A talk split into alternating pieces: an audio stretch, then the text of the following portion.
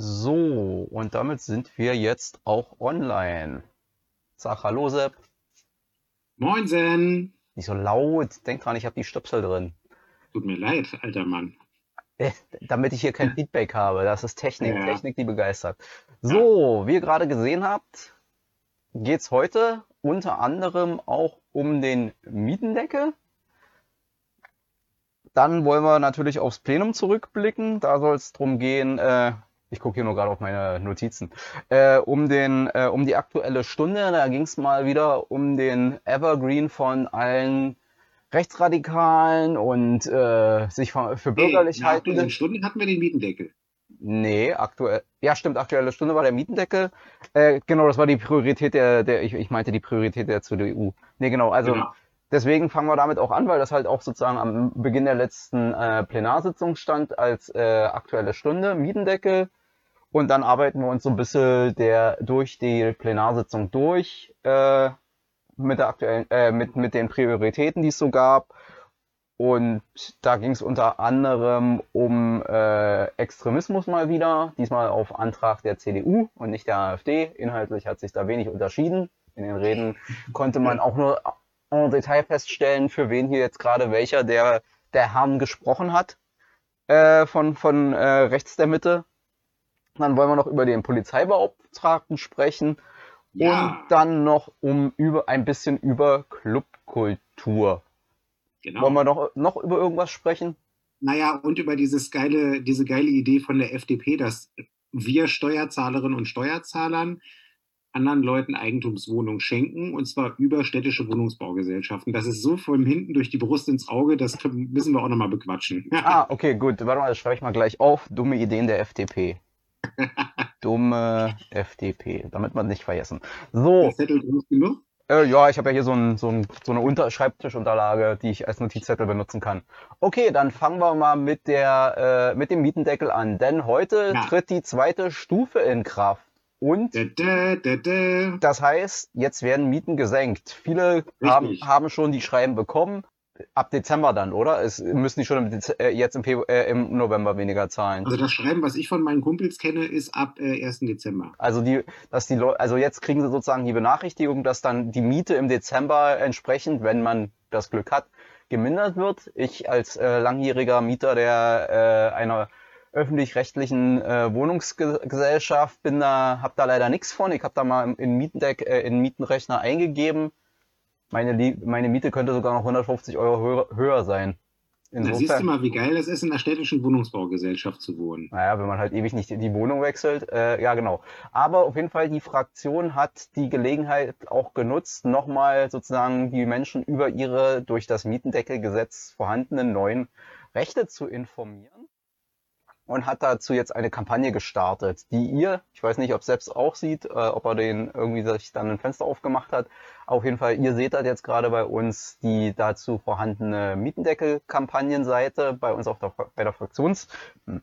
Äh, und außerdem hat's, habt ihr ja gleich am Anfang als Einstieg das äh, nette Video dazu gesehen, wo so ein paar äh, von, wo Leute auf Twitter uns daran teilhaben lassen, was sie und zwar nicht wenig zum Teil sparen konnten. Ja, Ja, und dann habt ihr auch noch wahrscheinlich, weiß ich nicht, wenn ihr nicht zu den Werbe- und kostenlos Zeitungsverweigerern in eurem Bezirk gehört, äh, die Berliner Woche bekommen oder bekommt sie jetzt noch. Da ist irgendwie auch noch mal eine schöne kleine Werbeanzeige drin, genau auch zu dem Mietendeckel und die Mietendeckelrechner. Ja, worum geht's bei der ganzen Geschichte? Es ist die zweite Stufe, das hat Hassan völlig richtig dargestellt und wir haben in der ersten Stufe die Mieten ja eingefroren und sind jetzt in der zweiten Stufe, wo wir die Möglichkeit haben, die Mieten, wenn sie 20 Prozent über der nach Mietengesetz äh, zulässigen Mietobergrenze liegen, ähm, dann entsprechend abgesenkt werden müssen. Also immer zur Information, wir sind schon so kulant als Gesetzgeber gewesen, dass wir gesagt haben, okay, wir definieren zum einen äh, zulässige äh, Mietgrenzen und wenn man mehr als 20 Prozent äh, drüber liegt, dann wird entsprechend abgesenkt. Ähm, es gibt natürlich auch noch die Härtefallklausel. Äh, das sind aber bisher extrem wenige Anträge gewesen, die da gestellt wurden. Ich glaube 650. 34 oder so oder 31, irgendwie so weit. Ja, something about that. Äh, Hallina hat in ihrem Blog dazu auch irgendwie einen kleinen Rant geschrieben, den könnt ihr euch reinziehen. Ähm, also so schlecht scheint es der Immobilienlobby nicht zu gehen. Der Spiegel hat heute getitelt, äh, ich habe es jetzt selber persönlich nicht nachgerechnet, aber dass der Mietendeckel ähm, 120 Millionen Euro im Monat 21 Millionen. Entschuldigung, 21. Ach, sehr traurig. 21 Millionen Euro, aber pro Monat ähm, an Entlastung bedeutet für die Mieterinnen und Mieter. Moment, so hat der Mieter das nicht, äh, der Spiegel natürlich nicht geschrieben. Der hat das anders Wie geschrieben. Hat das geschrieben. Der hat geschrieben, äh, der, äh, den Vermietern entgehen, ein, äh, nee, die Vermieter haben jetzt 21 Millionen weniger, irgendwie sowas. Also die haben das sozusagen nicht als so Gewinn, halt genau, die haben das nicht als Gewinn für die Mieterin, sondern als Verlust für die Vermieter geschrieben. Ja. Jeder ist okay, halt bei sich selbst am nächsten.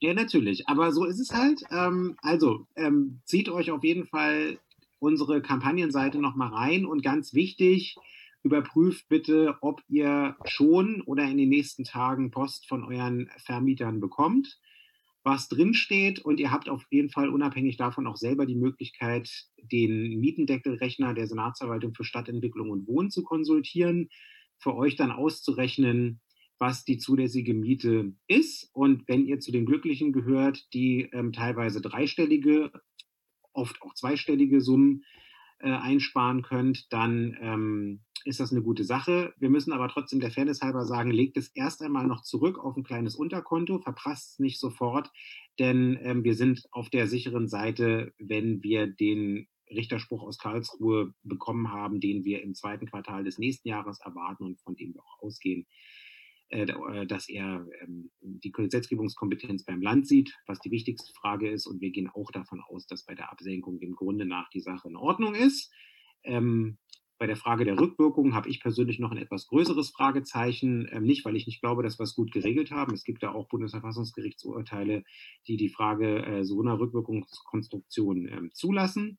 Ähm, man muss es sich trotzdem aber einfach angucken, weil Rückwirkungsfragen juristisch immer heikle, heikle Fragestellungen sind. Ja, also ähm, wirklich, guckt es euch an, ähm, rechnet es für euch aus und falls ihr keine Post bekommen habt, ähm, oder Post bekommen habt und da drin steht, ja, bei Ihnen wird nichts gesenkt, dann habt ihr trotzdem die Möglichkeit, eben den, den Mietendeckelrechner anzuschmeißen und dann ähm, für den Fall, dass da doch was rauskommt, was Absenkungsmöglichkeiten beinhaltet oder auch für den Fall, dass ihr einfach das, was euch euer Vermieter mitgeteilt hat, überprüfen lassen möchtet, wendet euch an die Senatsverwaltung für Stadtentwicklung und äh, die haben Personal dafür eingestellt, das arbeitet auch schon und die werden dann gucken, dass das gesetzliche Verbot auch eingehalten wird. Das ist ein Punkt, der mir übrigens auch nochmal ganz wichtig ist. Ähm, falls euch da irgendwelche Scheißhausparolen über den Weg kommen oder diese tollen Standardformulierungen, die von dem Haus- und Grund-Lobbyverein äh, an den sämtliche Vermieter als ja, Mustervorlage, Musterformulierung zur Verfügung gestellt wurde, da steht dann immer so drin, ja, ja, das ist alles hier wahrscheinlich verfassungswidrig und äh, stehen noch so zwei, drei andere Absätze drin. Ähm, erstmal nichts drauf geben. Ein Gesetz, was ein Parlament beschlossen hat, gilt und wird und muss auch angewendet werden. Und zwar so lange, bis ein Verfassungsgericht und nur ein Verfassungsgericht ganz oder teilweise etwas anderes feststellt. Das ist noch nicht passiert. Und ähm, die zweite Geschichte ist eben auch, dass wir in dem Mieten, äh, Wohnungs-, also im Mietendeckelgesetz ein gesetzliches Verbot statuiert haben. Und ähm, wie war das? Wiederholung ist äh, die Mutter des Lernens. Die Mutter, die Mutter des Lernens. Deswegen sage ich es auch hier nochmal, wie ich es im Ausschuss und im Plenum und an vielen anderen Stellen, insbesondere der Opposition und der Wohnungswirtschaft immer gesagt habe, ein Verbot ist ein Verbot ist ein Verbot. Das heißt, nach 134 BGB ähm, ist darf ein Rechtsvertrag, äh, ein Rechtsverhältnis nicht gegen ein gesetzliches Verbot bestimmen. Dann ist das Rechtsgeschäft unwirksam, und zwar von Anfang an. So, das heißt, wenn jetzt irgendwelche Vermieter rumklappern durch Berlin und entweder versuchen, bei laufenden Miet, äh, Mietverhältnissen eine, einen Änderungsvertrag euch aufzuschwatzen, wo sie eine Schattenmiete vereinbaren wollen, also eine Miete, die deutlich, deutlich höher ist als die Miete, die sie nach Mietendeckel nehmen können und ihr sollt jetzt irgendwie quasi dieser Mietver Mietvertragsänderung zustimmen, ähm, geht erstmal zum Anwalt oder halt eben zum Bezirksamt oder zur Senatsverwaltung, bevor ihr das macht. Und bei allen Leuten, die neue Mietverträge abschließen jetzt gerade, gilt genau das Gleiche. Diese Schattenmiete, die die mit euch vereinbaren wollen, ähm, ist unzulässig, weil sie verstößt gegen ein gesetzliches Verbot, solange wie der Mietendeckel gilt. Und der gilt, wie gesagt, fünf Jahre lang äh, oder halt bis Karlsruhe äh, ganz oder teilweise was anderes sagt, wovon wir im Moment erstmal nicht ausgehen. Was willst, so, willst du sagen, die ganzen Rechtsexperten, die sich heute bei Twitter getummelt haben, um uns allen zu erklären, das BGB gilt? Ja, das BGB gilt und damit auch Paragraph 134 BGB, Ende der Durchsage. Ja, ja, aber ein Verbot ist ein Verbot. Ja, aber was, was da sozusagen im Moment an Diskussion läuft, da denkst du dir auch, ey, Leute, Leute, Leute. Und also, wenn, wenn da tatsächlich ernsthaft Personen hinterstehen, dann denkt man sich auch, das deutsche Bildungssystem ist in einem maroderen Zustand, als wir alle dachten. Und zwar schon offensichtlich längere Zeit, weil das sind wahrscheinlich keine 15-Jährigen, die da den, den Dünnschiss äh, in, in den Äther tippen. Nee, wahrscheinlich nicht. Und ähm, naja, egal. Also wie dem auch sei, das äh, soll an der Stelle nochmal gesagt sein. Ähm, und äh, ja, wir freuen uns übrigens auch, wenn ihr uns äh, äh, über Twitter, über Instagram oder auch über Facebook gerne mitteilt, ey, geil, äh, bei mir ist es irgendwie die und die Summe, die wir jetzt äh, einsparen können. Ähm, freut uns immer, weil das sind auch so die Momente, um jetzt mal ach, so ganz persönlich zu werden, ja. Äh, Politik ist ja manchmal ein sehr undankbares Geschäft. Ja, man äh, reibt sich irgendwie tagtäglich äh, auf, 60 bis 70 Stunden in der Woche, äh, ist in der Regierungsbeteiligung, äh, ist in den Mühen der Ebene drin, äh, verhandelt manchmal um Punkt, Komma und Strich, hat manchmal auch Termine, bei denen man denkt, so, boah, ist das Lebenszeit, die jetzt gerade verschwendet wird und so weiter.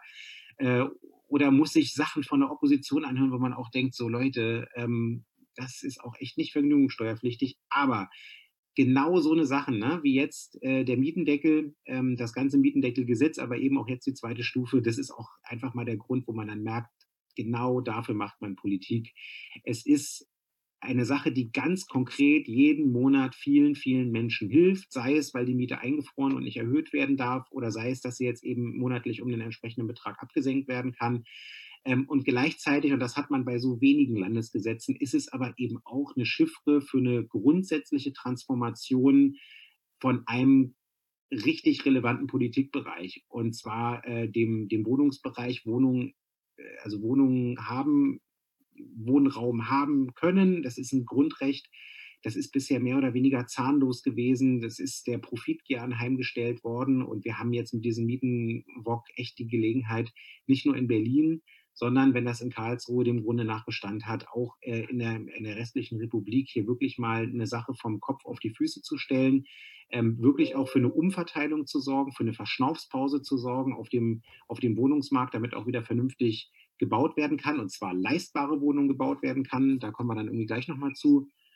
Und ähm, ja, das ist einfach so ein Punkt, äh, da kommen wir dann auch manchmal so ein bisschen ins Schwärmen oder müssen uns auch selber so ein bisschen zwacken, weil wir auch einfach immer wieder in der Politik merken, so ganz oft stößt man gerade in der Landespolitik an Grenzen, kann, kann zwar Verbesserungen erzielen, aber manchmal nicht in dem Umfang, wie man es gerne möchte.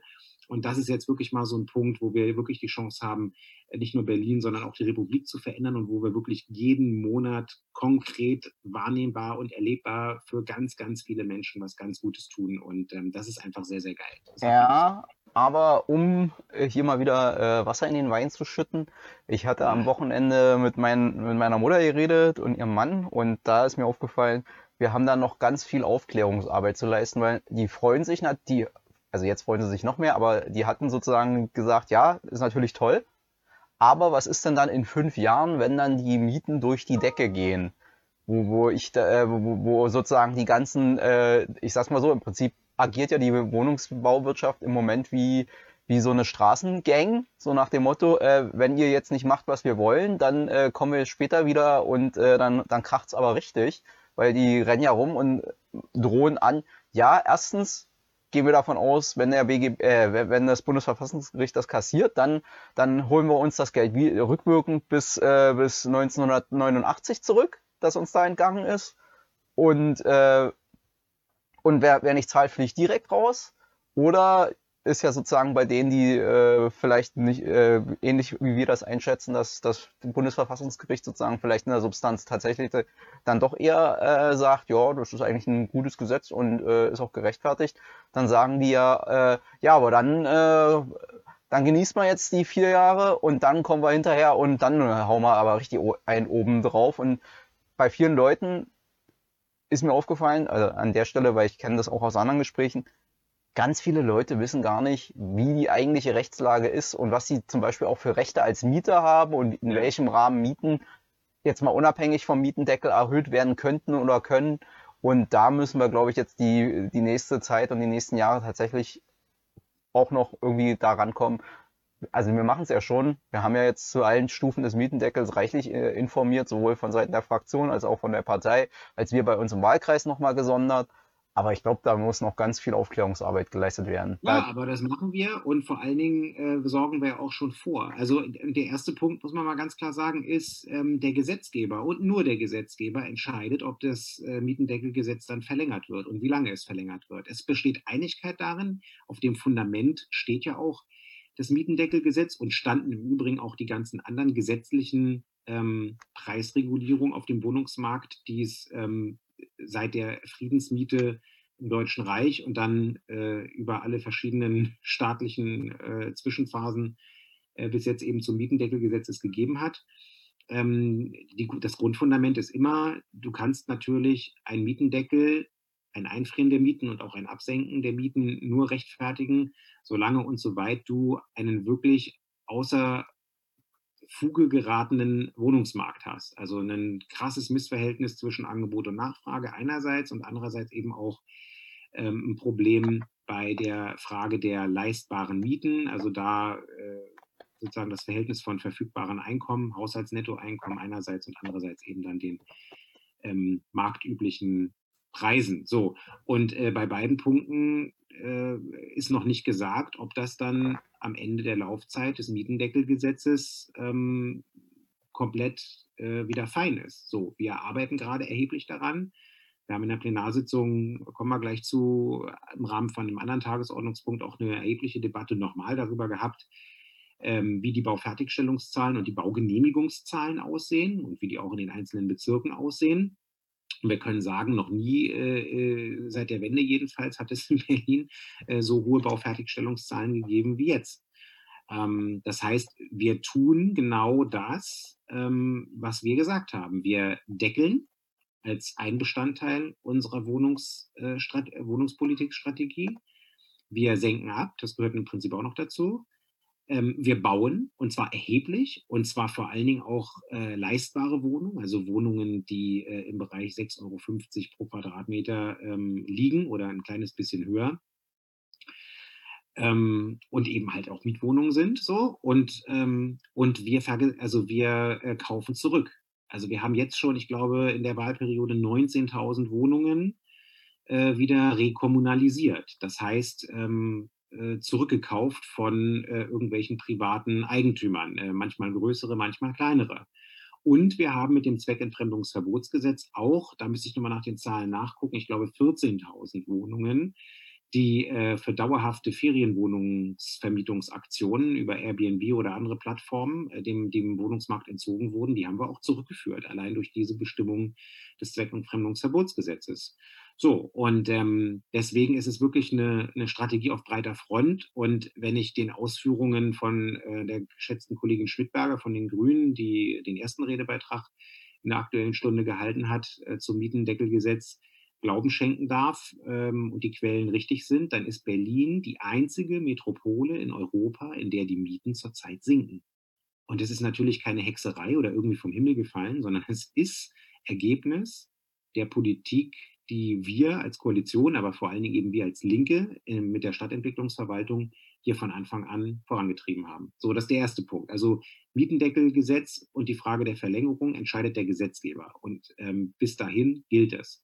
Und das zweite Ding ist, dass wir natürlich gerade auf der Landesebene dabei sind, ein, die Fachpolitiker sagen dazu Wohnungskataster, also man könnte auch sagen ein Wohnungsregister aufbauen, ähm, das dann wiederum die Grundlage sein wird äh, für die ähm, Errechnung der neuen, also falls das Mieten, Mietendeckelgesetz ganz oder teilweise nicht verlängert wird, ähm, für das ähm, Ausklamüstern der äh, neuen zulässigen ortsüblichen Vergleichsmieten. Und dass wir da dann auf so ein Verfahren umsteuern werden und nicht auf äh, den Mieten, Mietspiegel, ist auch klar, weil der Mietspiegel ist mal ursprünglich ein gut gedachtes Instrument gewesen. Das ist ja mal als Instrument gedacht worden, von wegen wir sollen Mietenanstieg verhindern. De facto ist es aber ein Mieterhöhungsspiegel geworden, weil er, äh, weil in ihn zum Beispiel ähm, die Bestandsmieten, und das sind ja meistens, wie Hassan ja bei sich gerade an seinem eigenen Beispiel dargelegt hat, meistens die besonders niedrigen Mieten, die nämlich nur sehr unterdurchschnittlich erhöht werden konnten. Anders als bei Neuvertragsmieten, die ja dann immer nach BGB trotz Mietpreisbremse die ja auch sehr löcherig ist, ähm, äh, dann dazu geführt haben, dass der, ähm, der Mietspiegel dann immer schön nach oben gegangen ist, weil die Neuvertragsmieten immer schön in den Mietspiegel eingeflossen sind, im Gegensatz zu den, zu den Bestandsmietverträgen, äh, um nur einen Kritikpunkt am, Mieten, am Mietspiegel zu nennen. Und ähm, deswegen wird es da dann auch ein anderes Instrument geben. Und auf Bundesebene sind wir als Linke übrigens ähm, von Berlin aus äh, auch dabei, eine Geschichte anzuschieben. Das ist eine Sache gewesen, die ich in einen Antrag ähm, zur Immobiliengeldwäschebekämpfung mit reingebaut habe. Ähm, wir werden jetzt eine Bundesratsinitiative als Land Berlin ergreifen, auf unsere Initiative hin, dass es auf Bundesebene endlich dazu kommt, dass ein zentrales Immobilienregister ähm, eingeführt wird. Also nicht nur von Wohnimmobilien, wie wir das jetzt in Berlin machen, weil da haben wir die Gesetzgebungskompetenz für, sondern wirklich für alle Immobilien, also auch für Gewerbeimmobilien und was man sich sonst noch so vorstellen kann, damit wir da tatsächlich ähm, auch eine Transparenz hergestellt haben und ähm, alle im, im Internet gucken können, wer ist denn eigentlich Eigentümer von der entsprechenden Immobilie und ganz wichtig, wer ist dann auch eigentlich der tatsächlich wirtschaftliche Berechtigte? Denn ganz oft haben wir die Situation, Stichwort Trockland oder Heimstaden oder äh, andere Leute, die äh, haben dann in Berlin äh, eine Immobilie. Und wenn man ins Grundbuch guckt, wenn man da reingucken darf, dürfen ja nicht alle reingucken, ähm, und dann irgendwie guckt, wer ist denn da als Eigentümer eingetragen, dann steht da entweder irgendeine GmbH oder Oma Pasulke oder wer auch immer. Und ähm, meistens werden es aber irgendwelche ähm, juristischen Personen äh, des Privatrechts sein. Äh, und, äh, und dann weiß man aber immer noch nicht auf einen Blick, sondern muss erhebliche Recherchen betreiben, wer ist denn eigentlich die tatsächlich wirtschaftliche berechtigte Person hinter dieser GmbH oder hinter dieser GmbH noch irgendwelche Briefkastenfirmen. Jo, also das äh, ist auf jeden Fall eine Sache, an der wir auch gerade noch schön rumwerkeln. Hm, da muss ich immer, also bei dem Mieten, also bei dem äh, Immobilienkataster muss ich immer an die Zeit denken, wo wir 2016 und Anfang 2017 durch Lichtenberg, also durch den Wahlkreis gerannt sind, wie die Bekloppten und nach einer, einem Wahlkreisbüro gesucht haben und dann teilweise irgendwie in irgendwelchen Häusern standen, da die Leute gefragt haben, ja, hier ist doch dieses Geschäft leer, äh, wer ist denn hier der Vermieter, weil nirgendwo was dazu zu finden war. Ja, wir wissen auch nicht, wem das hier gehört und wir, bei, wir, wir überweisen unsere Miete hierhin irgendwo und äh, keine Ahnung, das, we das wechselt öfters mal. Ja, Genau. Das ist, da hat man es ganz konkret selber erlebt und ähm, wo wir es auch gesehen haben, ist, als wir Einsicht ins Grundbuch genommen haben in Bezug auf äh, sämtliche äh, deutsche Wohnliegenschaften, wie man jetzt technisch sagen würde. Und äh, das war ja auch hochinteressant, was wir da vom, ähm, vom Grundbuchamt bekommen haben, weil ähm, es ist wirklich Ach so, ja. So, wie man, wie man sich äh, bei dem Bad Lobbying großen Wirtschaftskanzleien gar nicht anders vor, also gar nicht anders vorstellen kann. Es hat sich da einfach bewahrheitet. Die Deutsche Wohnen hat äh, in Lichtenberg, aber auch in vielen anderen Bezirken zum Teil einzelne Häuser genommen und für diese einzelnen Häuser eine eigene GmbH gegründet, die als Eigentümer fungiert. Ähm, warum macht die das? Weil du natürlich nach äh, GmbH-Gesetz ähm, bei einer einzelnen GmbH den gesetzlichen Mindest, äh, die Mindestsumme haben musst, die du umgangssprachlich gesprochen dahinterlegen musst für den Fall, dass Haftungsfälle und Risiken eintreten.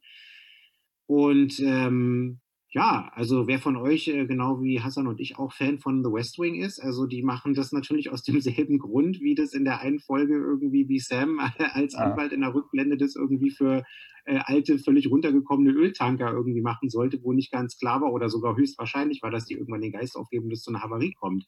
Dann gründest du auch für jedes einzelne dieser äh, Öltankerschiffe irgendwie eine Gesellschaft. Die Gesellschaft hat diese Mindesteinlage drin, die sie halt braucht, die natürlich sehr niedrig ist. Und dann ähm, äh, überschuldest du äh, die, diese Gesellschaft irgendwie noch mit zig äh, Hypotheken und Grundschulden, sodass äh, für den Fall, dass wirklich eine Haftung kommt, irgendwie äh, nichts da ist, außer Verbindlichkeiten und Schulden, die diese Gesellschaft hat. Und dann sozusagen äh, nicht mal äh, die kleine Minimaleinlagesumme äh, herangezogen werden kann, um auch nur einen Teil der Schäden irgendwie ähm, äh, zu begleichen. Und äh, nach dieser Politik äh, fährt die Deutsche Wohnen offensichtlich ihre Immobilienstrategie in Berlin auch.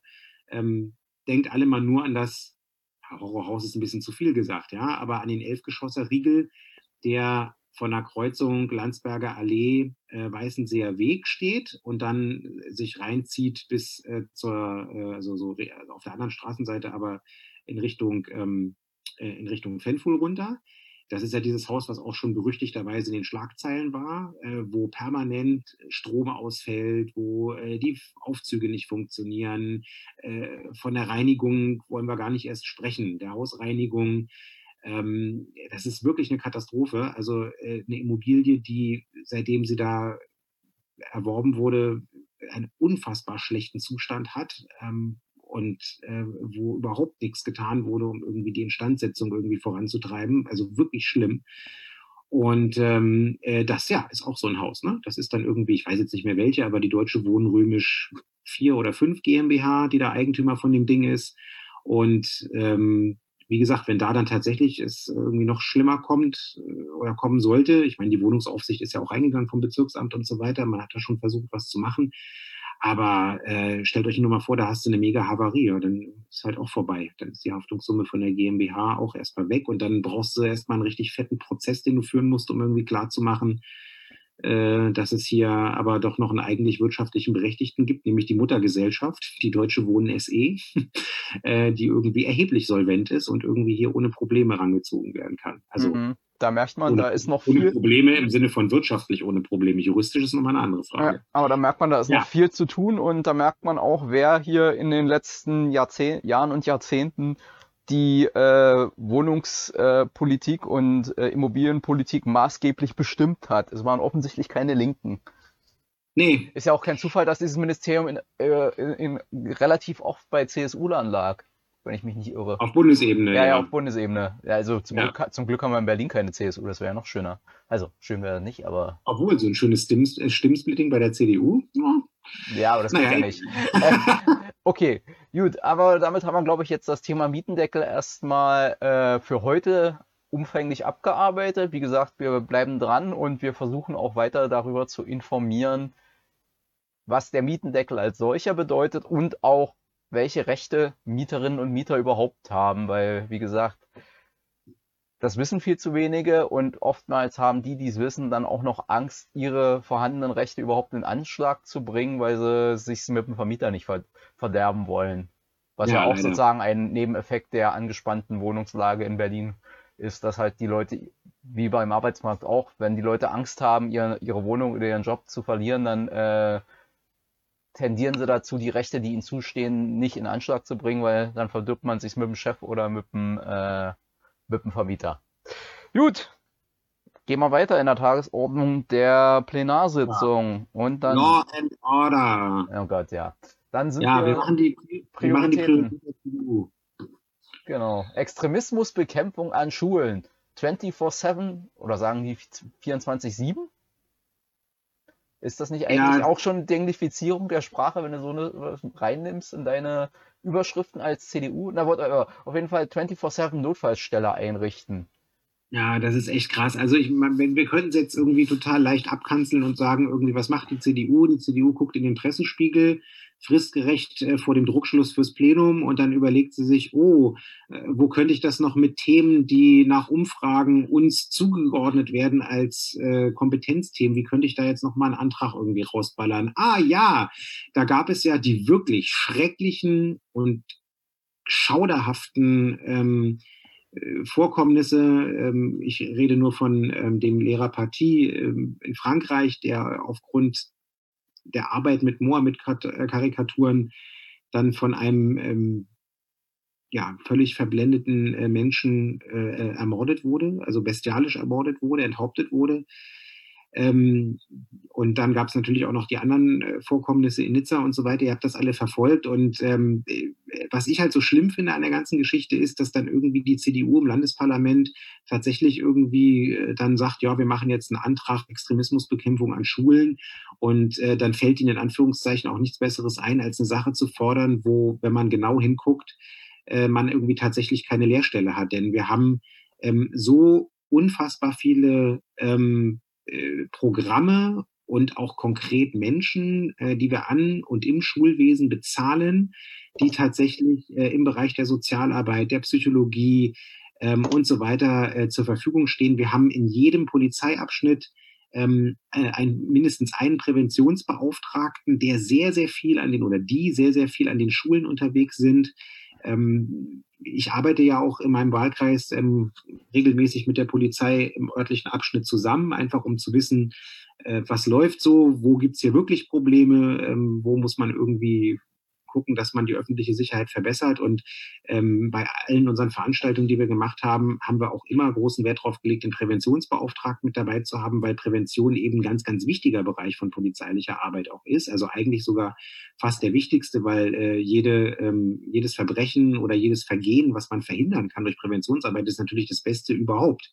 Weil dann äh, gar kein, gar kein, gar kein Schaden erst eintritt sozusagen, ja. Und ähm, keine Ahnung, also von einer Partei, um äh, es mal kurz zu machen, die irgendwie von sich behauptet, doch, äh, keine Ahnung, der, dem Polizeiapparat auf dem Schoß zu sitzen und irgendwie immer ganz genau Bescheid zu wissen, was die alles für tolle Sachen machen, ähm, hätte ich eigentlich schon erwartet, dass sie das irgendwie wissen. Wenn ich Präventionsbeauftragter wäre, hätte ich diesen Antrag irgendwie als ein Stück weit mir ans Bein pinkeln äh, begriffen. Und ähm, äh, ja, Regina Kittler hat in ihrer Rede für uns auch irgendwie nochmal wunderbar aufgezählt, was für Angebote im Bezirk und in der Hauptverwaltung ähm, es irgendwie schon irgendwie gibt, um das Problem von religiösem oder auch politisch motivierten Extremismus an Schulen vor allen Dingen präventiv und pädagogisch anzugehen. Und ähm, deswegen, naja, haben wir den Antrag in die Ausschüsse überwiesen. Wir werden natürlich drüber reden. Aber äh, ganz ehrlich, ich fand, das war wieder so ein typischer so ein typisches Beispiel dafür, wir machen mal äh, Politik nach Presselage. Mhm. Das fand ich, äh, schön fand ich ja an dem, in dem Zusammenhang auch den Redebeitrag der, ich glaube, es war die Grüne, die sozusagen durchgerechnet hat, was, also sozusagen, was in dem Antrag drinsteht, was das haushalterisch bedeutet. Und also weil irgendwie stehen, glaub, äh, und da wurde dann halt deutlich, ja, das ist halt äh, nicht so tatsächlich bis zu Ende durchgedacht. Also die Umsetzbarkeit war da nicht Leit, äh, Leitstern de, des Aufsatzes, aber naja, das halt, das kennen wir ja sozusagen von der CDU in Berlin inzwischen so und deswegen, ja, ja, Krawall und Klamauk-Opposition. Na, dann kommen wir mal wieder zu was äh, von Substanz und vor allen Dingen von einer Sache, die wirklich bleiben wird. Also man beschließt ja oft Gesetze und Änderungsgesetze, man beschließt seltener wirklich komplette Neukodifikationen, also Gesetze, die in dieser Form entweder noch gar nicht existiert haben oder die komplett neu gemacht werden als Gesetz. Und eins von den Gesetzen, in dem Fall ein Gesetz, was es noch nicht gegeben hat, noch gar nicht gegeben hat in Berlin, ähm, ist das Gesetz zur Einführung des äh, Bürger- und Polizeibeauftragten. Und äh, da bin ich wirklich stolz. Ähm, das hat bei uns vor allen Dingen Niklas Schrader, unser innenpolitischer Sprecher, ähm, ja, äh, verhandelt und ähm, ganz lange schwanger getragen, wenn man so will, ja. Und jetzt ist das Gesetz wirklich geboren worden im Plenarsaal und ähm, es ist wirklich, ähm, wirklich toll. Es ist eine alte, sehr, sehr traditionelle Forderung aus dem Bürgerrechtsspektrum, muss man dazu sagen. Es geht nämlich darum, dass man ausgehend von dem Verständnis eines partnerschaftlichen Verhältnisses zwischen Bürgern und Polizei. Ja, also nicht nur über Unterordnung, sondern Polizei mit offenem äh, Visier auf Augenhöhe, ja, also im besten Sinne äh, Freund und Helfer, dass man ausgehend von diesem Verständnis sagt, okay, wir richten eine direkt am Parlament angebundene neutrale Stelle ein für Beschwerden über die Polizeiarbeit. Und zwar auch wieder von beiden Seiten. Also das kann, deswegen heißt es ja Bürger- und Polizeibeauftragte, das kann von Bürgerinnen und Bürgern ähm, adressiert werden, diese Stelle, aber auch von der Polizei äh, intern. Und ähm, kann wirklich ähm, mit eigenen Befragungsbefugnissen, eigenen Ermittlungsbefugnissen, eigenen Akteneinsichtsbefugnissen und eigenen Betretungsbefugnissen für die Liegenschaften der Polizei ähm, ja vollständig ähm, unabhängig arbeiten. Und ähm, es ist eine super Ergänzung einerseits zu dem Petitionswesen, was wir haben, weil das manchmal sehr förmlich und auch sehr langwierig ist. Und es ist vor allen Dingen eine extrem wichtige Ergänzung zu dem, was man in der Polizei ansonsten unter äh, interne Vermittlung, äh, interne Ermittlung subsumieren würde. Weil wir ganz oft feststellen mussten, dass äh, immer dann, wenn Polizei gegen sich selber ermittelt, ähm, wenn es zu Problemen gekommen ist, und zwar egal, ob das zwischen Polizistinnen und Polizisten zu einem Problem gekommen ist, also zwischen Vorgesetzten und Untergebenen, aber vor allen Dingen im Verhältnis Bürger und, äh, und Polizei. Ähm, äh, ja, dass es dann einfach immer zu Problemen gekommen ist und ähm, es äh, einfach oft auch einfach ja bei den Problemen geblieben ist. Da ähm, gibt es auch verschiedene da gibt's ja, Priest, da gibt's verschiedene Beispiele, ob das die ähm, rechte Anschlagsserie in Neukölln ist, äh, die immer noch nicht vernünftig aufgearbeitet wurde durch die internen äh, Bemühungen der Polizei. Da haben wir jetzt auch externe Beauftragte eingesetzt, ob das der Bereich des äh, Terroranschlags auf dem Breitscheidplatz gewesen ist, wo es auch des Einse der Einsetzung erstmal eines Sonderermittlers bedurft hat und dann auch eines Untersuchungsausschusses, um den Sachen komplett auf den Grund zu gehen.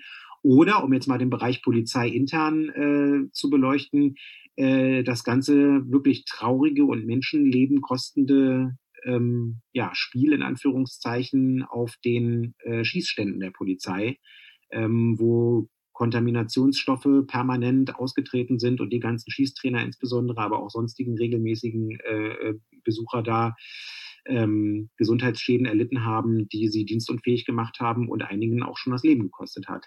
Ich wollte gerade sagen, das ist also, nämlich genau der wichtige Punkt, dass also, dass dieser Stelle allen offen steht, auch sozusagen Polizistinnen und Polizisten, die jetzt im weil das ist ja immer so das, was bei, bei, bei der bürgerlichen Opposition mitklingt, so, ja, wenn du da als Polizistin gehst, da bist du im Prinzip Denunziant, aber da geht es ja auch darum, äh, der, also der irgendwie die Kollegen anscheißen will, aber es geht ja auch darum, wenn du irgendwie tatsächlich in der Verwaltung oder in, in der Polizeiverwaltung oder der Polizei als solcher, äh, als Institution einen Missstand aufdeckst oder vermeintlich äh, entdeckt hast, kannst du halt zum Polizeibeauftragten gehen und sagen, ja, Entschuldigung, keine Ahnung, jetzt mal gesponnen hier, äh, die, Schuss, die schusssicheren Westen, da, da sind keine Panzerplatten drin, sondern, äh, sondern äh, Schaum, Schaumstoffmatten. Ich glaube nicht, dass das so sein soll. Könnten Sie sich das vielleicht mal angucken? Und insofern ist das, also deswegen, ähm, an der Stelle gilt, äh, kann man dann mal äh, sozusagen, was äh, sonst immer die CDU und auch die AfD und teilweise, naja, die FDP nicht so, aber immer so raushaut, wer, ni wer nichts zu verbergen hat, braucht, sich, braucht, braucht das auch nicht fürchten. Da kann man sagen, ja, das gilt dann aber an der Stelle auch für die Polizei wer nichts zu verbergen hat und wo alles gut läuft, der hat auch von einem, von einem Bürgerbeauftragten nichts zu befürchten. Ganz genau.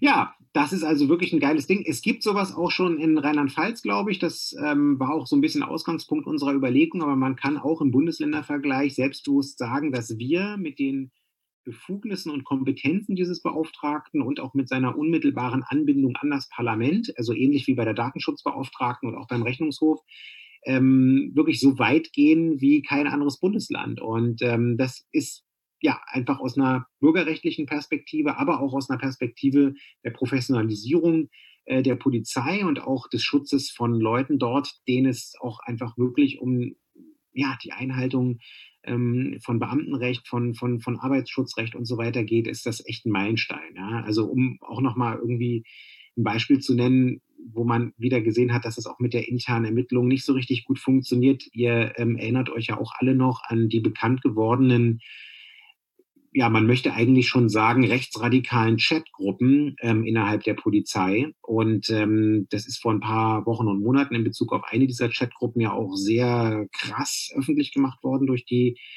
ähm, durch die Medien. Und warum ist es äh, durch die Medien öffentlich gemacht worden? Naja, weil es, ähm, ich glaube, ein oder zwei Beamte äh, gab oder gibt, äh, die in dieser Gruppe waren und die nicht ertragen konnten und auch fassungslos darüber waren, was da für Inhalte rüberlaufen. Also das war diese Chatgruppe, wo angeblich im Scherz äh, gesagt wurde, ja, äh, man müsse hier, das war im Jahr 2015, als wir die ähm, Solidaritätsaktion für die äh, Flüchtlinge hier in Deutschland hatten, ähm, wo irgendwie auch diese diesen ganzen rechtsradikalen bis hin zu neonazistischen Scheißhausparolen verbreitet wurden. Äh, da wurden 88 gepostet in den Chatgruppen. Da äh, wurde Angela Merkel äh, das Übelste nahegelegt, was man äh, einer einem Regierungschef nur nach, nachlegen konnte.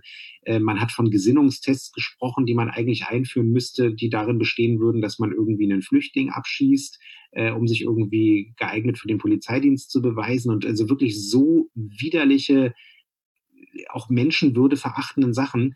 Und ähm, die haben das erst intern versucht. Ja, und ähm, ja, hat sich nichts geändert, ähm, ist nicht ernst genommen worden. Und dann sind die Leute ähm, zur Presse gegangen. Und erst dann, durch den öffentlichen Skandal, und die entsprechenden Screenshots in der Öffentlichkeit, ähm, ist dann das ganze Ding sozusagen entsprechend ins, ins Rollen gekommen. Und ähm, deswegen sieht man einfach, wie wichtig das ist. Also, geiles Gesetz. Ja, aber Ach, was, ich, was ich auch geil fand, was ich auch geil fand, die, äh, die Rede des, wer, wer hat einen Träger hat für die CDU gesprochen, glaube ja, ich. klar. Das fand ich, das war ein ganz, ein, also Rhetorik 1a, sage ich da, weil ich fand's geil. Er schick ja ein mit, äh, wir brauchen das nicht, weil dafür sind die 160, die dafür sind die 160 Abgeordneten da. Die sind sozusagen im Prinzip der Ombudsmann der Bürgerinnen und Bürger. Kann man ja sagen, okay, an sich hm, kann man diesen Gedanken durchaus folgen.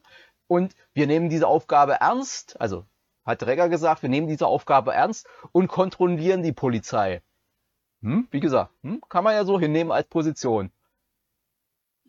Es wurde dann allerdings spannend zum Ende hin, als er seine Rede mit äh, einem Schwur ewiger Treue und Liebe zur Berliner Polizei äh, äh, beenden, beendete, so ja. wo ich mir dann frage, aha, okay, also du schwörst ihnen hier ewige Treue und Liebe und willst uns jetzt aber erklären, dass du ewig treuer Liebhaber äh, sie dann entsprechend kritisch begleiten und kontrollieren wirst. Ich weiß ja nicht, mir erschien das inkonsistent.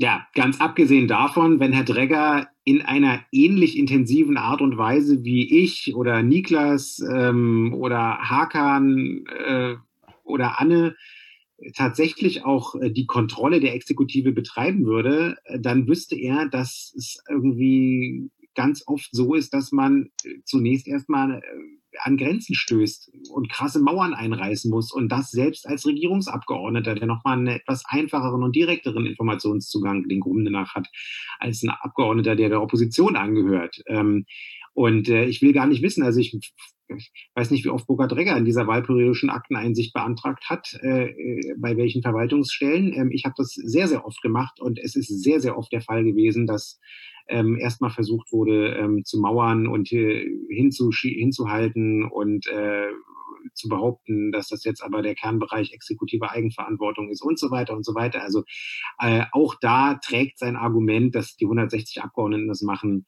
ähm, nur in der Theorie ähm, bis zu einem gewissen Grad. Und äh, wenn es irdisch wird, dann ähm, wird es halt eben problematisch. Und ähm, damit ihr noch Bescheid wisst, also das heißt natürlich Bürger- und Polizeibeauftragter, das ist aber natürlich nicht nur eine Person, sondern ähm, das ist eine Behörde. Ja? Also es wird einen Bürger- und Polizeibeauftragten geben, den müssen wir noch finden.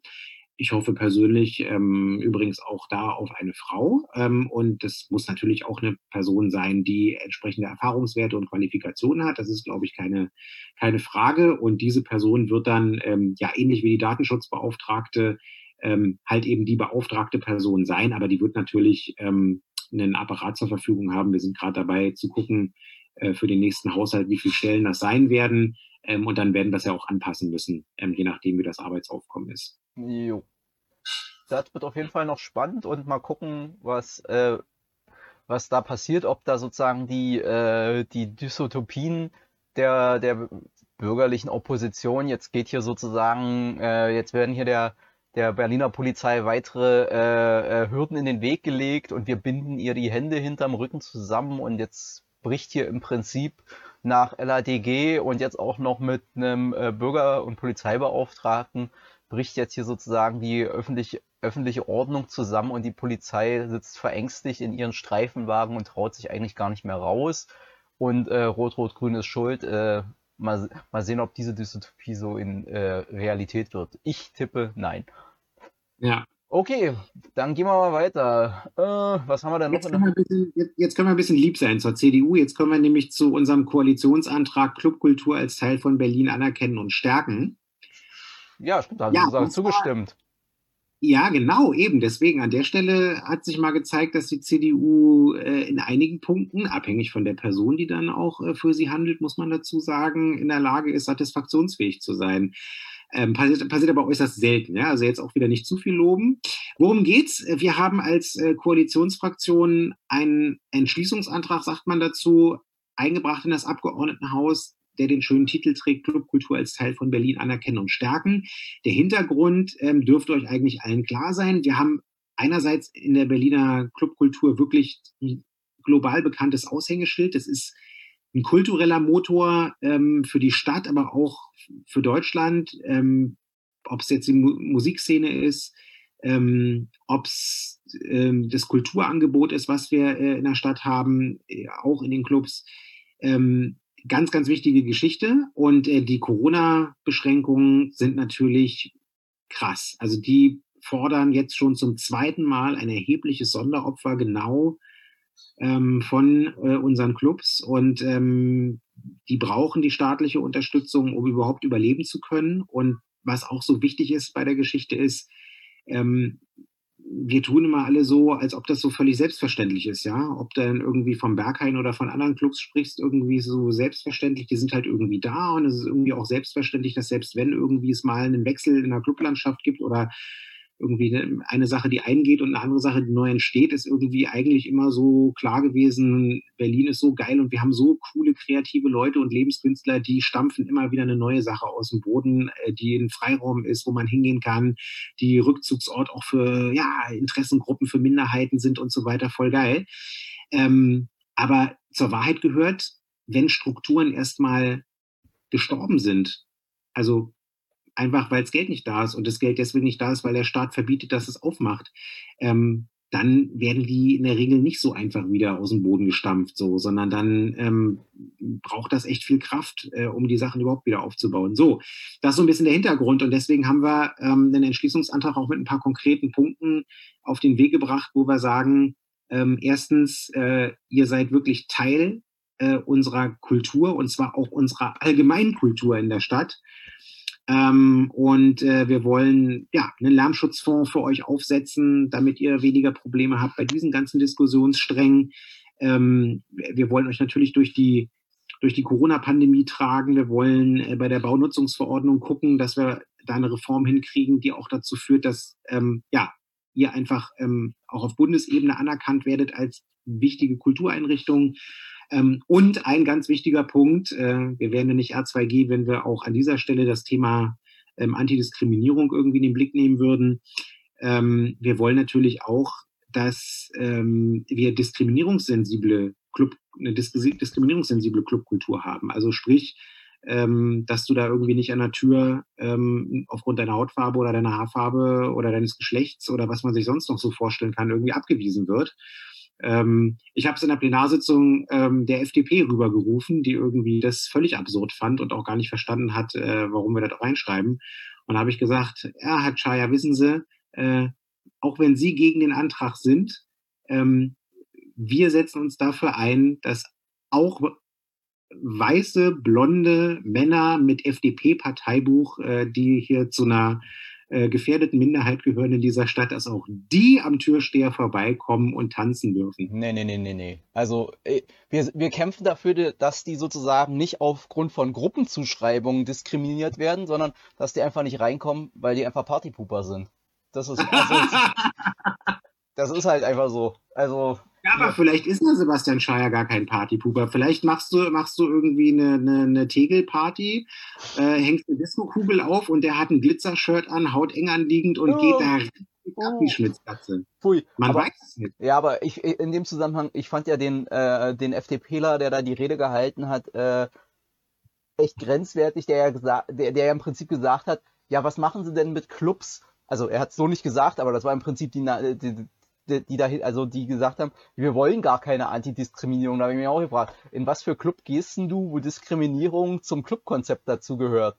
Ja, das ist bitter. Also. Naja. Also Gut, das, das also auch ein, ja. auch ein cooler Antrag ähm, und äh, vor allen Dingen auch ein wichtiges Signal politischer Art an die, ähm, an die Club Commission und so weiter. Ähm, das brauchst du jetzt auch einfach in der Zeit. Ja, das brauchst du. Lass mich, mal, lass, lass, mich, lass mich mal kurz durch, durchweinen, in mich hineinheulen, so kurzen Moment. Dein, dein, äh, dein Partyleben ist ja eh vorbei, so als Familienvater. Äh, einige von uns können sich ja noch erinnern, wie das ist, wenn man am Samstag nochmal loszieht. Und ähm, ja, weißt, nach, nach Prinzessin Lilifee oder was du da aber du weißt, ist, ist, wenn die Familienväter dann aber mal äh, Ausgang haben, dann, dann geht es richtig zur Sache. Hm, oh Gottes Willen. Gut, äh, ich würde sagen, den, den, das AfD-Zeug müssen wir jetzt nicht machen, weil das AfD-Zeug nee, ist halt um AfD-Zeug. Nee, aber was wirklich nochmal cool ist, ist, wir hatten dann nochmal so einen Punkt, ähm, da können wir auch ein bisschen äh, jetzt am Ende der Sprechstunde nochmal den Bogen spannen zu unserem Ausgangspunkt. Genau. Äh, nämlich zu dem wirklich fundamental unterschiedlichen Konzept von Wohnungspolitik zwischen der Regierungskoalition, also insbesondere uns Linken, wir sind da durchaus am radikalsten, und auf der anderen Seite ähm, der sogenannten bürgerlichen Opposition und da wiederum den Marktradikalen von der FDP. Und das war nämlich äh, die Priorität der FDP. Die haben einen Antrag gestellt, wo sie ähm, Wohneigentum durch ein eigenes Mietkaufprogramm fördern wollten. Michael Nelken hat nochmal wunderbar ausgeführt, dass das, was die da aber eigentlich beantragt haben, äh, gar nicht das ist, was äh, man eigentlich traditionell unter dem Begriff Mietkaufprogramm äh, versteht. Also worum ging's? Ähm, das müsst ihr euch echt mal reinziehen. Ähm, ich habe ja gerade gesagt, dass wir so hohe Baufertigstellungszahlen und auch Baugenehmigungszahlen hatten wie also mindestens seit der Wende nicht mehr. Ich weiß gar nicht auch, ob, ob, ob davon noch irgendwie äh, ein paar Jahre mit reingerechnet werden können. Aber es ist wirklich krass, was wir im Moment machen. Und wir achten darauf, dass wir vor allen Dingen leistbare Wohnungen bauen und insbesondere auch öffentlich-rechtliche Wohnungen, also Wohnungen der städtischen Wohnungsbaugesellschaften. So.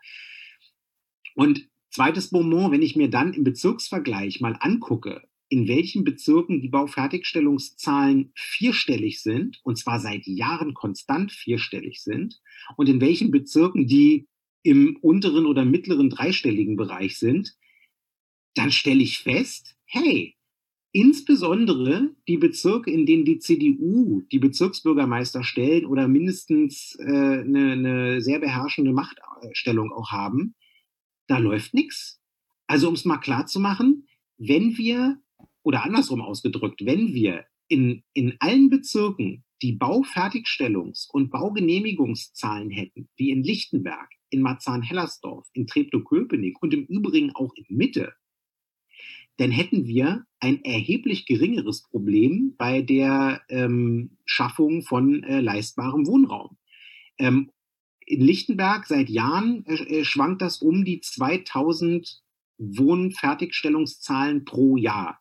Äh, in Marzahn-Hellersdorf ähnlich, auch immer so um die 2000. Ja, aber das, das ist ja sozusagen, das ist ja eine eigene andere Frage. Na, Moment, warte, und in, und in Mitte auch. So. Und ähm, das wollte ich an der Stelle einfach nur nochmal sagen, weil äh, diese, diese Scheißhausparolen von der Opposition, von wegen bauen, bauen, bauen, ist das Einzige, was hilft. Das alleine ist ja schon ein Irrglaube, weil der Wohnungsmarkt einfach anders funktioniert als andere Märkte, weil der Boden einfach nicht beliebig beliebig generierbar ist, den gibt's halt einfach nur einmal und den kann ich halt in der Regel auch nur einmal bebauen und da muss man sich halt überlegen, wie man den bebaut.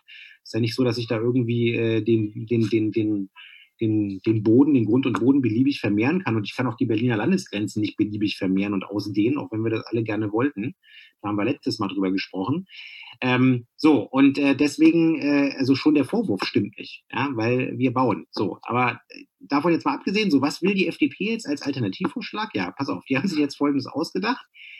Die wollen jetzt, dass städtische Wohnungsbaugesellschaften, also mit ihren Mitteln, also das sind dann Gelder, die entweder von den Mieterinnen und Mietern äh, äh, mit erwirtschaftet werden, viel Überschüsse machen die auch nicht, und andererseits aus dem Landeshaushalt kommen. So. Also so oder so unsere Gelder. Also einmal ganz von euch direkt und ansonsten von uns allen als Steuerzahlern. So diesen, mit diesen Mitteln sollen jetzt die städtischen Wohnungsbaugesellschaften erstmal Wohnungen bauen. Soweit so gut. Das machen sie ja jetzt auch. Jetzt kommt der Clou.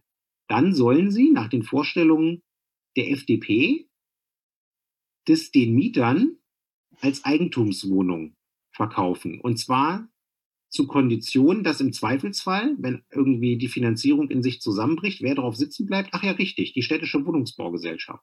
Man könnte es also so ein bisschen auf den Punkt bringen, die FDP will, dass unsere städtischen Wohnungsbaugesellschaften Eigentumswohnungen äh, äh, sozusagen als Geschenk der Steuerzahler äh, vermachen. Das finde ich schon ist einerseits ehrlich, weil es ist eine Umverteilung vom Steuerzahler in äh, Privateigentümerhände. Das ist typische FDP-Politik, also äh, eigentlich nichts Neues, aber ich finde, man muss es in dieser Deutlichkeit auch mal allen Leuten sagen. Naja, das, das, ist, das, das war die Idee der FDP. Es wurde ja äh, und deutlich, dass das Quatsch ist. Letzter, letzter Punkt, um es nochmal deutlich zu machen, weil die städtische Wohnungsbaugesellschaft, wer die das machen würde, ja, also wenn die so dumm wäre, das zu machen, ähm, die ähm, schafft eine öffentlich-rechtliche Wohnung, ähm, wahrscheinlich auch noch, weil dazu ist ja verpflichtet zu verhältnismäßig guten Konditionen, aber in dem Moment, in dem sie das Ding dann verkauft an den Mieter, der da drin wohnt, dann ist die Wohnung weg. Dann ist sie keine öffentlich-rechtliche Mietwohnung mehr. Und wenn der Eigentümer entweder nach Abbezahlung oder auch schon währenddessen äh, der Auffassung ist, ich veräußere das Ding jetzt, dann veräußert er das. Und dann existiert diese Wohnung für den Mietermarkt nicht mehr. Und das ist scheiße. Ja, das ist ja sozusagen, das ist, da kann man ja sagen, okay, das lehnen wir jetzt als Linke natürlich ab. Als FDP kann man natürlich fordern, Bauernhand in Junkerland, damit das das kann man ja sagen. Also machen sie ja auch, ist ja auch ihr, ihr Steuer- und Sozialkonzept sozusagen, Gewinne äh, privatisieren, Kosten sozialisieren. Aber genau. das hat ja dann auch, ich glaube, Michael war es, ziemlich gut ja. durchgerechnet, dass, dass das Konzept in sich schon wieder nicht mehr schlüssig ist, weil sie ja. sozusagen von relativ utopischen Mietkosten, äh, Baukosten ausgehen, also utopisch niedrigen Baukosten. Die gingen irgendwie von Miet äh, von, von, von einer Kostenmiete von 12 Euro pro Quadratmeter aus, was dann aber Michael auch umgerechnet hat, nehmen wir mal an, das tritt ein, dann hieße das sozusagen, wenn man das jetzt umrechnet, dass äh, bei einem durchschnittlichen Zweikopf, zweiköpfigen ha äh, Haushalt 50 Prozent im Monat des Einkommens, also vom durchschnittlichen Berliner Haushaltseinkommen von einer zweiköpfigen Familie, würden, Finanzierung 50, würden 50 Prozent in die Finanzierung reingehen. Da haben die noch, da haben die noch nicht gebadet, da haben die noch keinen Strom, da haben die noch kein Telefon und da haben die, naja, Fernsehen haben sie sowieso, weil da kommst du nicht drum rum. Aber sozusagen. Und den Kühlschrank nicht voll gemacht. Und den Kühlschrank, also du hast da wirklich nur die reine, äh, die, die, die, die äh, Rate für, um diese Wohnung zu erwerben, ohne dass du sonst irgendwas zum Leben hast. Und eigentlich sagen wir ja, und ich glaube, da ist sich auch sozusagen mehr oder weniger alle einig, dass sogar die private Wohnungswirtschaft dass, äh, ist sich einig und sagt, mehr als 30 Prozent es genau. geht nicht. Mehr als 30 Prozent Mietkosten ist eigentlich ja. nicht zumutbar und die FDP ja. steigt ein. Das ist jetzt unsere als, ihr Sozi als ihre soziale Idee, weil äh, privat ist immer besser. Ja, die Leute sollen jetzt mal über wahrscheinlich so, hm, so ein paar Jahrzehnte, zehn Jahre oder sowas. Wie lange war der war, war die Laufzeit? Äh, relativ lange sollen sozusagen 50 Prozent dessen, was die ein, an Einnahmen haben, soll erstmal sozusagen für den Wohnungserwerb aufgehen. Genau, genau. Und äh, nur um das mal, ich frage das ja auch einmal im Jahr ab, ne? Also die letzten zur Verfügung stehenden Zahlen vom Mikrozensons äh, sagen, das mittlere Haushaltsnettoeinkommen in Berlin, nicht das durchschnittliche, das mittlere Haushaltsnettoeinkommen in Berlin beträgt 2000, äh, betrug 2018 2100 Euro. Ähm, das heißt, auch an dieser Stelle, wenn man das Modell durchrechnet von der FDP, entlarvt sich äh, dieser Antrag wieder als ein völliger Klientelpolitik-Antrag und zwar das Klientel der besser oder bestverdienenden. Und äh, wenn ihr euch mal anguckt, wie viele Haushalte in Berlin weniger als 900 Euro zur Verfügung haben oder weniger oder zwischen 930 und 1300 Euro rangieren, äh, dann schlackert man da wirklich mit den Ohren, weil das ist wirklich ein Modell, das ist ähm, ja, für so eine Leute auf keinen Fall ähm, auch nur annähernd erschwinglich und irgendwie nur halbwegs sinnvoll. Da ist es wirklich sinnvoller, dass man, natürlich ist es schön, wenn man, wenn man das Glück hat, aus irgendwelchen Umständen heraus, weil man geerbt hat oder weil man irgendwie doch eine Zeit lang in einem guten Job war und sich das irgendwie leisten konnte und es auch gerade ein gutes Angebot war, eine Eigentumswohnung zu haben, die dann irgendwann abbezahlt ist. Na klar ist das fürs Alter irgendwie nicht schlecht. Aber ganz ehrlich, ähm, wir müssen dafür sorgen, dass wir für die Leute, die eben nur dieses mittlere Haushaltsnettoeinkommen haben oder halt eben auch darunter liegen. Und das sind viele, viele Zehntausende oder sogar Hunderttausende Haushalte in Berlin, ähm, dass wir da äh, für die Leute ein Angebot äh, haben. Und zwar auch dann, wenn sie später alt sind. Das ist auch kein Geheimnis ist, dass irgendwie Haushalte, die weniger als 900 äh, Euro Nettoeinkommen als Haushalt haben, das heißt, da sind alle Personen drin, die in dem Haushalt in irgendeiner Form Einkünfte haben. Also da sind auch Transferleistungsbezüge übrigens mit eingerechnet statistisch.